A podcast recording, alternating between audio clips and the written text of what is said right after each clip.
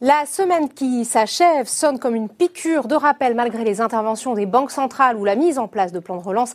L'évolution du contexte sanitaire reste la condition sine qua non du redémarrage de l'économie. Le CAC 40 termine la séance sur un recul de 0,69% vers les 4729 points, soit un repli sur une semaine de plus de 5%. Du côté des valeurs, Safran bénéficie moins de deux heures avant la clôture de cette annonce de l'Agence européenne de la sécurité sanitaire.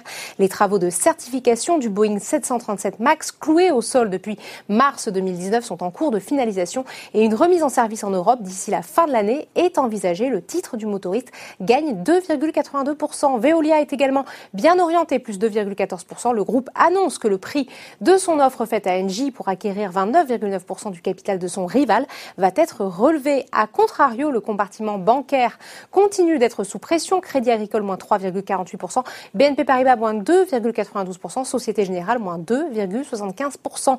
L'actualité du jour sur les marchés, c'est évidemment ce décollage pour Lagardère.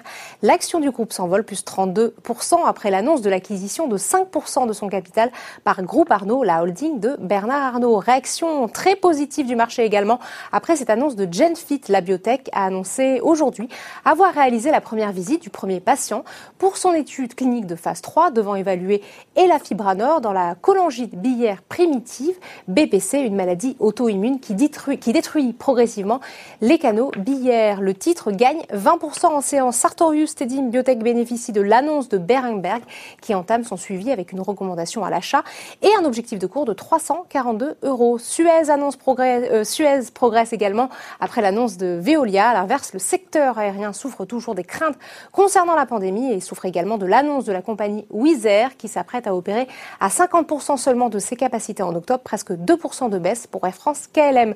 Outre atlantique la confiance du marché est mise à mal par l'absence d'accord sur un nouveau plan de relance. À la clôture parisienne, toutefois, les trois indices de la Bourse de New York évoluent dans le vert.